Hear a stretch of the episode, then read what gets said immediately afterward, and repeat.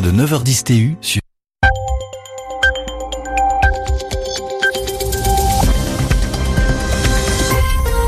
21h à Paris à l'écoute d'RFI, 15h à Washington, 20h en temps universel.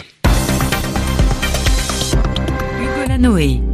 Bonsoir à toutes et à tous et bienvenue dans votre journal en français facile. Pour le présenter avec moi ce soir, Sylvie Berruet. Bonsoir Sylvie. Bonsoir Hugo, bonsoir à tous. Au sommaire de cette édition, le discours attendu ce soir de Donald Trump sur l'état de l'Union. Le président américain va vanter, louer la bonne santé économique de son pays, tout en appelant les États-Unis à l'unité. À la une de l'actualité également, la situation confuse et tendue au Yémen où les séparatistes du Sud ont pris le contrôle du palais présidentiel. Nous irons également en Russie, où vient de s'achever la conférence de paix sur la Syrie. Avant de parler économie, la croissance est de retour en France. Elle a quasiment doublé en 2017. Le journal. Un journal. En français facile. En français facile. C'est une tradition de la démocratie américaine. Donald Trump doit prononcer ce soir le discours sur l'état de l'Union devant le Congrès. Une allocution attendue à 21h heure locale, 3h heure de Paris. Le 45e président des États-Unis va évoquer, parler du bilan de la première année de son mandat. Le président milliardaire va sans doute mettre en avant la bonne santé de l'économie et les records de Wall Street et laisser de côté pour une fois et abandonner les critiques pour se présenter comme un président rassembleur. À Washington pour RFI, Anne Corpé. La Maison-Blanche annonce un grand discours optimiste destiné à tous les Américains. Donald Trump devrait éviter les salves agressives et les attaques personnelles dont il est coutumier. Son discours sera alimenté par les chiffres d'une économie florissante avec un quasi plein emploi qu'il attribue à sa réforme fiscale et à la déréglementation qu'il a imposée dans de nombreux secteurs. Son intervention aura vocation à rassembler au-delà de sa base électorale autour du thème Une Amérique sûre, forte et fière. Les élections de mi-mandat approche et Donald Trump doit absolument reconquérir une partie du corps républicain gêné par son comportement parfois erratique. Côté démocrate, une dizaine d'élus ont annoncé leur intention de boycotter le discours et de nombreuses femmes devraient s'habiller de noir en signe de solidarité avec les victimes d'harcèlement sexuel. Comme c'est la tradition, le président aura quelques invités, notamment un soldat blessé en Irak et les parents d'une jeune fille tuée par un gang aux États-Unis. Le discours doit durer près d'une heure, puis viendra la réponse du camp démocrate sous la forme d'une intervention vidéo beaucoup plus courte et elle sera présentée par Joe Kennedy, le petit-neveu du président du même nom. Anne Corpet, Washington, RFI. Et en toile de fond, Hugo, de ce discours, les soupçons d'ingérence russe pendant la dernière présidentielle américaine. Les États-Unis ont d'ailleurs publié la nuit dernière une liste d'environ 200 officiels d'hommes d'affaires russes susceptibles d'être sanctionnés, punis. Parmi eux, le premier ministre Dmitri Medvedev, le chef de la diplomatie, Sergei Lavrov, ou encore le porte-parole du Kremlin. Le secrétaire d'État américain au Trésor l'affirme, il y aura bientôt de nouvelles sanctions contre la Russie. Alors, en guise de réponse, le président Vladimir Poutine a choisi l'ironie, c'est-à-dire qu'il a tourné cette nouvelle en dérision en se disant vexé de ne pas figurer sur cette liste. Écoutez sa réaction. Les chiens aboient, la caravane passe. Quel est le sens de ces actes? Je ne le comprends pas. Mais c'est de toute évidence un acte inamical. Il complique les relations russo-américaines déjà dans un état difficile. Et il nuit à l'ensemble des relations internationales. Ceux qui ont fait ça le font essentiellement dans le cadre de leur politique intérieure. Ils attaquent le président élu. On traite la Russie en la mettant dans le même panier que la Corée du Nord et l'Iran. Et en même temps, on nous demande de participer à l'élaboration d'une solution dans le dossier du programme nucléaire nord-coréen et de réfléchir à ce qu'on pourrait faire dans le dossier iranien. N'est-ce pas tout simplement stupide?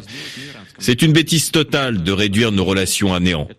Nous nous attendions à cette liste. Nous étions prêts à prendre des mesures de représailles assez sérieuses qui auraient réduit nos relations à zéro. Pour le moment, nous nous abstiendrons de prendre de telles mesures, mais nous suivrons de près l'évolution de la situation. Allez, on va rester en Russie puisque c'est à Sochi que s'est tenue aujourd'hui la conférence de paix sur la, sur la Syrie, une conférence rythmée par les tensions. Certains délégués de l'opposition syrienne ont refusé de quitter l'aéroport à leur arrivée en Russie, scandalisés, choqués, indignés de voir que le logo de la conférence comportait le drapeau officiel syrien.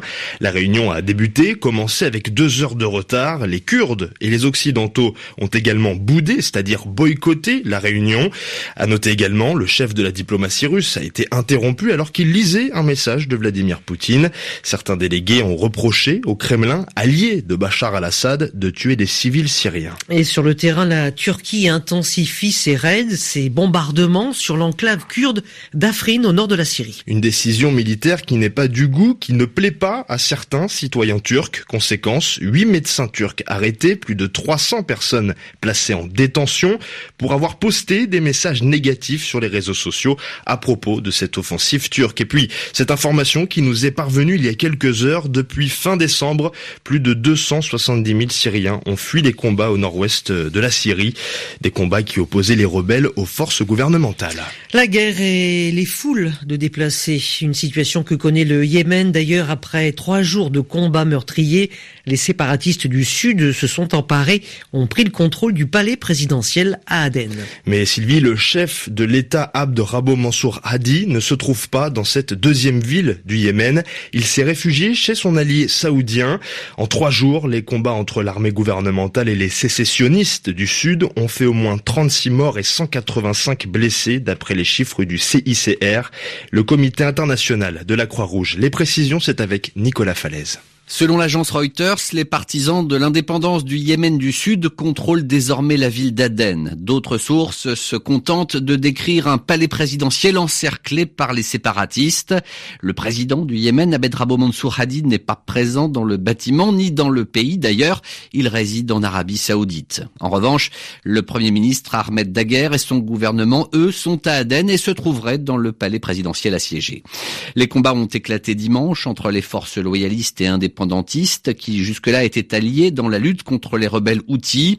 Au-delà de la situation confuse à Aden, la principale inconnue est l'attitude que choisira d'adopter la coalition commandée par l'Arabie saoudite. Entrée en guerre en mars 2015 pour tenter de faire reculer les rebelles outils, elle n'y est toujours pas parvenue. La voici désormais confrontée à une brusque fracture dans le camp qu'elle soutient. Ce rebondissement dans la guerre au Yémen relance le scénario d'une nouvelle partition du pays qui fut divisé en deux États indépendant jusqu'à la réunification de 1990. Nicolas Falaise. Au Kenya, l'opposant Raila Odinga a prêté serment ce mardi comme président du peuple. Des milliers de ses partisans se sont réunis à Nairobi pour investir le président alternatif et pour cause, Raila Odinga n'a pas remporté la présidentielle d'octobre dernier, un scrutin qu'il avait d'ailleurs boycotté, scrutin remporté par Uhuru Kenyatta, officiellement investi fin novembre. En Espagne, Carles Puigdemont devra encore patienter avant d'être élu à la tête de l'exécutif catalan. Et pour cause, Sylvie, la session d'investiture du président de la région catalane a été repoussée ce mardi par le président du Parlement. Roger Torrent en a profité pour accuser la Cour constitutionnelle de violation des droits de millions de Catalans. La juridiction veut que Carles Puigdemont se présente physiquement devant le Parlement. Or, ce dernier, je vous le rappelle, est toujours en exil en Belgique. Vous écoutez RFI, les 21h passées de 8 minutes à Paris, en France. Jonathan Daval est passé aux aveux.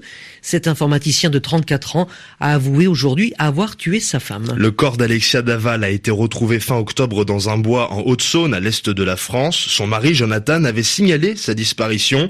Trois mois plus tard, et après avoir été placé en garde à vue, l'homme avoue avoir étranglé sa compagne. Son avocat parle d'un homme dévasté qui regrette son geste accidentel, le tout sur fond de dispute conjugale. On reste en France, puisque l'économie française va de mieux en mieux. La croissance s'est accélérée en 2017. Altine Nazage. L'économie française a essentiellement profité l'an dernier d'une accélération de l'investissement. Ce dernier a progressé aussi bien du côté des entreprises que des ménages. À titre d'exemple, celui des ménages a augmenté de 5,1% en 2017, soit un peu plus du double de l'année précédente. Autre élément constitutif de la croissance, la consommation des biens et des services a également été au rendez-vous. Même si elle n'a pas décollé comme l'investissement, la consommation a été positive, elle a progressé de 1,3%. Résultat, la production s'est accrue, notamment dans l'industrie manufacturière et la construction. Une dynamique économique qui ne profite pas pleinement à l'emploi. Le recul du chômage sera léger selon les prévisions de l'INSEE. Le chômage devrait baisser seulement de 0,3% cette année. Un panorama un peu paradoxal, surtout on annonce une croissance économique en 2018 aussi solide que l'an dernier. La hausse du produit intérieur brut pourrait passer le cap de 2% cette année, prévoient les économistes. Altine Nasage, 21h10 ici à Paris.